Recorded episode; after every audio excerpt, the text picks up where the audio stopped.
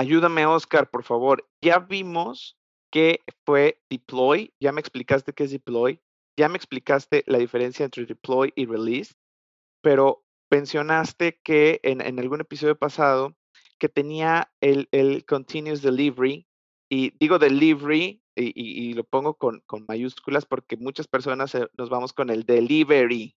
¿no? Delivery. Y no es delivery. sí, el delivery no, no, no, no, no, no sé qué, o sea, eso, pero es delivery. Y, y, y quiero que me digas en dónde se encuentra de, de release, entre el release and deploy el continuous delivery, o si es algo que está transversal. Es, es como parte de lo mismo, y más bien yo diría que el continuous delivery puede ser más bien como una estrategia para hacer tus deployments y tus releases. ¿no? Okay.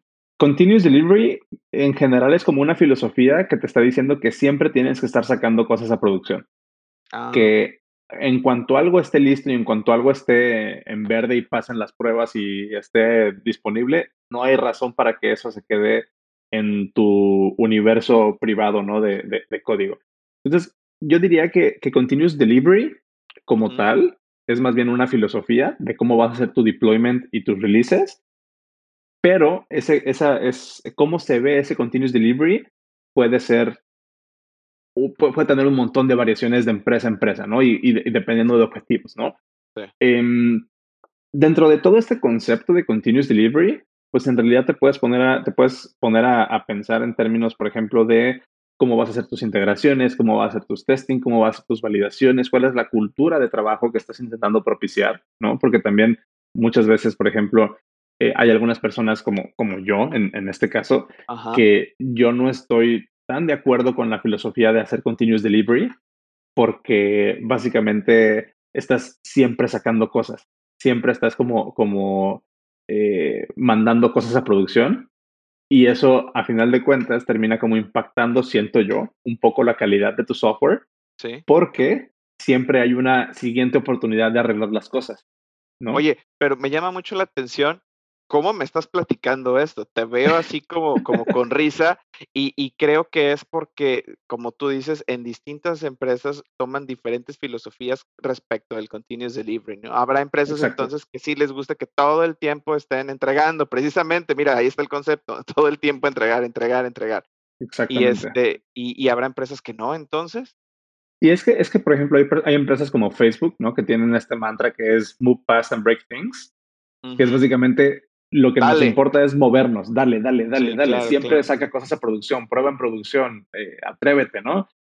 Y yo vengo de un background de desarrollo móvil donde desafortunadamente o, o afortunadamente, depende cómo lo quieras ver, el continuous delivery no es tanto una opción, porque no es como que yo pueda mandar una aplicación al App Store sin que pase por un proceso de revisión. ¿no? Hay un stopgap, hay un, hay un, hay un, hay un espacio ahí que, por el cual yo tengo que, que, que, que tener en cuenta. Entonces, eso de alguna manera cambia mi filosofía de que para mí el continuous delivery no es algo como que una esté acostumbrado a hacer y dos sienta que agregue tanto valor, ¿no? Ya. Entonces, Ahora, te entiendo, te entiendo, es que te apasiona, ya te vi, ya te vi, quieres defender tu punto, pero vamos a esto. ¿Por qué no me explicas entonces la, la diferencia entre continuous delivery y continuous integration? Ok, y, y probablemente vamos a tener que hacer otro, otro segmento exclusivamente de Continuous Integration, pero rápidamente. ¿Mm? Lo que significa Continuous Integration es de que así como estás mandando código, o sea, cuando estás haciendo tu, cuando estás terminando tu código, lo mandas a un servicio para que ese servicio te asegure de que tu código, tu pedazo de código nuevo que acabas de hacer, se integre correctamente ¿Mm? con el resto del ecosistema, ¿no? Que no hayas roto nada. que no vaya a llegar a, a darle en la torre algo. Exactamente. Y ese es un proceso de código que acabas. Exactamente. Y ese es un proceso de, ese es un proceso automático, ¿no? Donde tú envías tu código, tú terminas tu feature, tú terminas tu bug fix, lo mandas a un servicio de Continuous Integration o CI, así también se le conoce, un servicio de CI, que básicamente agarra tu código, lo mete en una licuadora y se asegura de que tu código no rompa otra parte de la aplicación. Eso es Continuous. Integration. Perfecto, perfecto. Pues ya está. Release, deploy, continuous delivery, and continuous integration. Ok, continuous, no continuous, Continuous. continuous. Yes. Ok, cool. Gracias. Nice. Vas.